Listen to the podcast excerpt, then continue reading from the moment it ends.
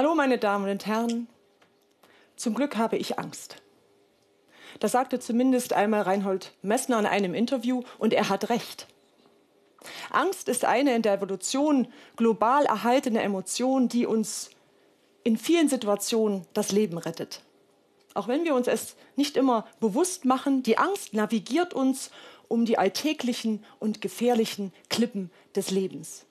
Wenn wir Angst haben, dann werden zudem Stresssysteme des Körpers aktiviert und die sind wichtig, damit wir Energiereserven mobilisieren können für Kampf oder Flucht oder mentale Leistung.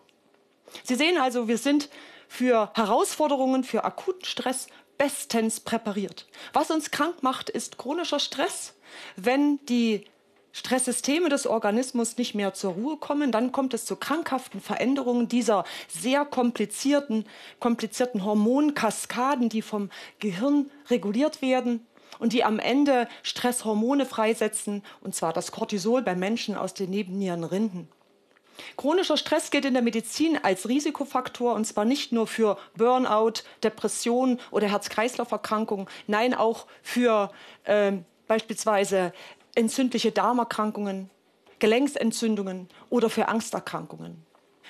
In meiner Forschung am Lehrstuhl für Neurobiologie interessieren wir uns insbesondere für die Frage, wann und wo Angst im Gehirn entsteht und welche inneren und äußeren Faktoren Angst, aber auch andere Emotionen regulieren.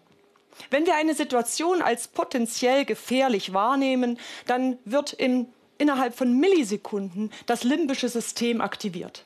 Das limbische System von Limbus, der Gürtel, liegt der Großhirnrinde gürtelförmig innen an. Die Großhirnrinde, die sich erst bei Säugetieren und insbesondere bei Primaten so phänomenal groß entwickelt hat. Das heißt, die Strukturen des limbischen Systems sind evolutiv konserviert, alte Strukturen und entsprechend archaisch sind auch die Verhaltensweisen, die dort reguliert werden. Angst und Furcht, Aggression, Kampf, aber auch Sexualität, Sexualverhalten, Paarungsverhalten und mütterliches Verhalten. Und Sie können daraus schließen, dass rein neurobiologisch diese Arten von Verhalten sowohl bei uns Menschen als auch bei Ihrem Hund, bei Ihrem Goldhamster und sogar bei Ihrem Goldfisch im Aquarium ganz ähnlich reguliert werden. Jedoch gibt es natürlich einen gravierenden Unterschied. Zumindest bilden wir uns das ein. Wir als Menschen können unsere Emotionen, unsere Ängste, unsere Aggressionen zumindest meistens bewusst, rational kontrollieren und bremsen. Und dafür ist die Großhirnrinde, der Kortex des Gehirns, zuständig. Das ist unser bewusstes Handlungszentrum. Dort werden bewusste Handlungsentscheidungen getroffen. Diese jedoch basieren zum Beispiel auf unserer Erziehung, auf unseren Moralvorstellungen, auf unserer Kenntnis geltender Gesetze, aber beispielsweise auch auf unseren religiösen Anschauungen. Und aus unserer eigenen Forschung wissen wir, dass natürlich auch die genetische Veranlagung, aber auch frühkindliche Erfahrungen positiver wie negativer Art, beispielsweise ähm, Traumatisierung, ganz wesentlich unser emotionales Verhalten als Erwachsene beeinflussen. Und darüber entscheiden, ob wir unter großem Stress auch noch bewusst und bedacht handeln können. Wir können jedoch auch unseren Umgang mit Stress bewusst beeinflussen. Manchem gelingt das durch Yoga oder Meditation, aber auch ein enges soziales Netzwerk, und damit meine ich nicht unbedingt das Digitale, ein Gefühl der sozialen Geborgenheit, der sozialen Unterstützung in der Familie oder unter Freunden, ist ein starker stressmindernder Faktor. Und hier kommt nun ein ganz besonders äh, interessanter Botenstoff des Gehirns ins Spiel, der im Fokus unserer Forschung steht. Aus dem Biologieunterricht kennen Sie vielleicht noch klassische Neurotransmitter wie Dopamin oder Serotonin. Aber das Gehirn benutzt auch kleine Eiweißmoleküle, sogenannte Neuropeptide, zur Kommunikation zwischen den Nervenzellen. Und diese Neuropeptide werden insbesondere zur Modulation von emotionalem und auch von sozialem Verhalten benutzt. Oxytocin ist ein solches Neuropeptid.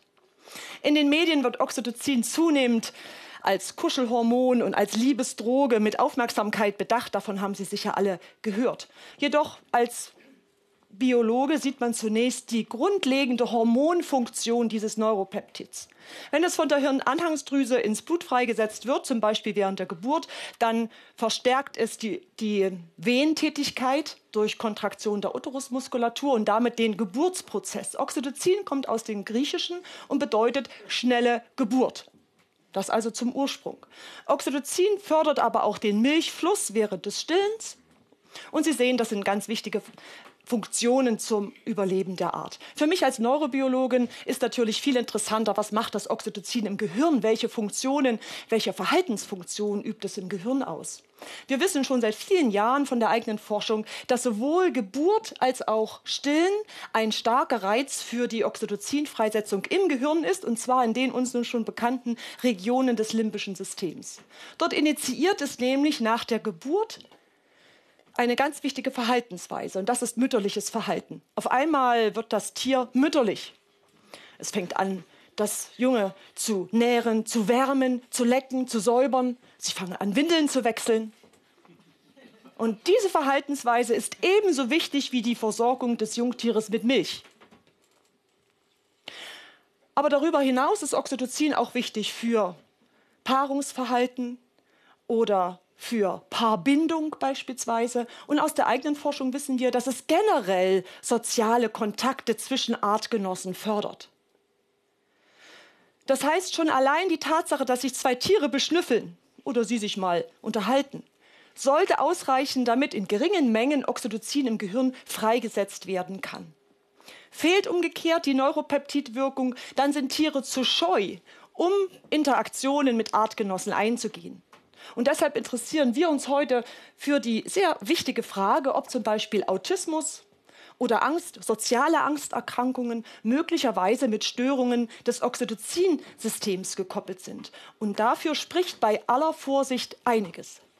Interessant ist auch, dass Oxytocin nicht nur die Kontakte zwischen Artgenossen fördert, sondern auch zwischen den Arten. Wie das? Das können wir besonders gut untersuchen, wenn wir Hund Herrchen uns genauer anschauen. Wenn Sie Ihrem Hund in die Augen schauen und der Hund diesen typischen Blick mit seinem typischen Hundeblick für eine Weile auch erwidert, dann steigt sowohl bei Ihnen als auch beim Hund die Oxytocin-Konzentration im Speichel an.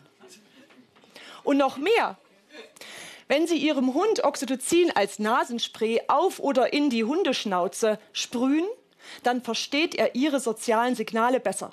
Zum Beispiel, wenn Sie sagen, hol Stöckchen oder hol kaltes Bier.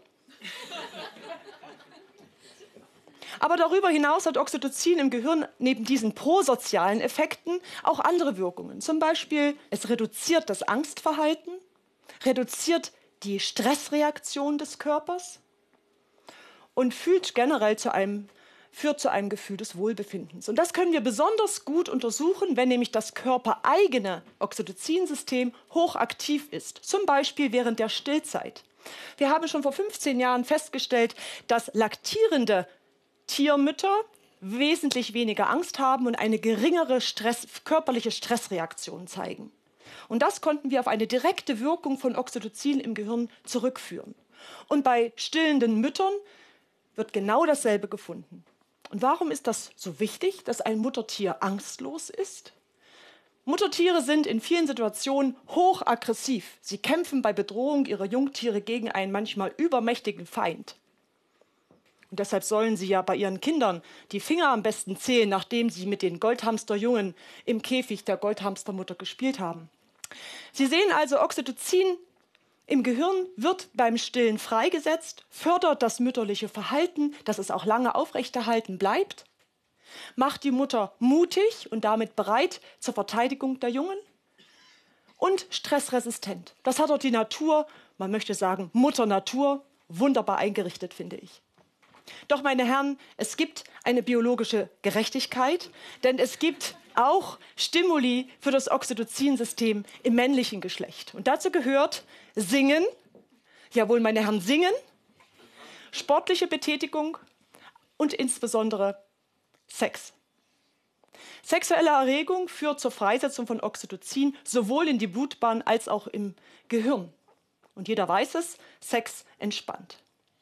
Aus eigenen Untersuchungen wissen wir, dass Tiere nach der Paarung, noch Stunden nach der Paarung, ein geringeres Angstverhalten zeigen und wiederum eine sehr geringe Stressreaktion zeigen. Und das ist auf die Wirkung von Oxytocin zurückzuführen.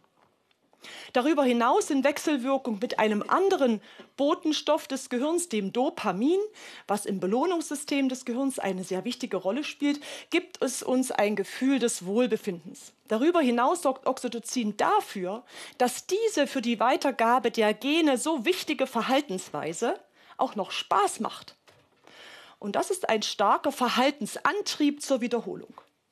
Weiterhin auch noch in Wechselwirkung mit dem Dopamin sorgt es dafür, dass bei monogamen Arten, also den treuen Arten, äh, dass die Paarbindung beginnt. Und das ist besonders gut bei den monogamen nordamerikanischen Präriewühlmäusen untersucht. Dort wird nämlich das Männchen nach der Paarung immer die Nähe des Weibchens bevorzugen, wenn es die Wahl hat zwischen der Paarungspartnerin oder einem anderen, sicherlich nicht weniger attraktiven Präriewühlmaus-Weibchen. Und wie ist das nun beim Menschen, meine Damen und Herren. Sexuelle Aktivität führt auch zur Freisetzung von Oxytocin ins Blut, sowohl beim Mann als auch bei der Frau.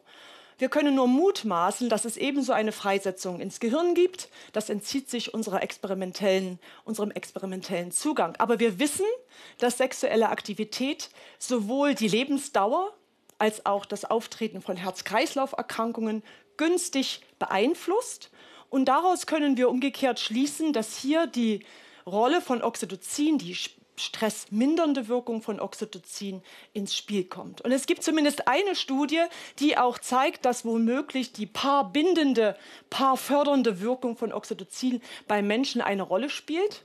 Männer, die in einer festen Partnerschaft leben, die halten sich von einer unbekannten Schönheit unter dem Einfluss von Oxytocin fern. Naja, fern, der Abstand zu dieser unbekannten Schönen wird um 20 Zentimeter vergrößert. Das ist nicht dramatisch, meine Damen und Herren. Es ist nicht dramatisch, aber es ist wissenschaftlich nachweisbar. Und noch mehr unter dem Einfluss von Oxytocin, was wiederum auch bei Menschen als Nasenspray verabreicht werden kann, finden die Männer ihre eigene Partnerin attraktiver. Meine Damen, ich rate dringend vor Missbrauch ab. Aber was passiert bei einer Trennung? Der Verlust des Partners, der Verlust der sozialen Bindung und Geborgenheit lässt uns leiden. Und der Trennungsschmerz kann bei manchen Menschen so stark sein, dass sie Suizidgedanken haben oder gar eine Depression entwickeln. Momentan untersuchen wir in Zusammenarbeit mit einem amerikanischen Kooperationspartner, ob Oxytocin wohl möglich den Trennungsschmerz lindern kann. Doch das tun wir zunächst bei Präriewühlmausmännchen. Vielen Dank.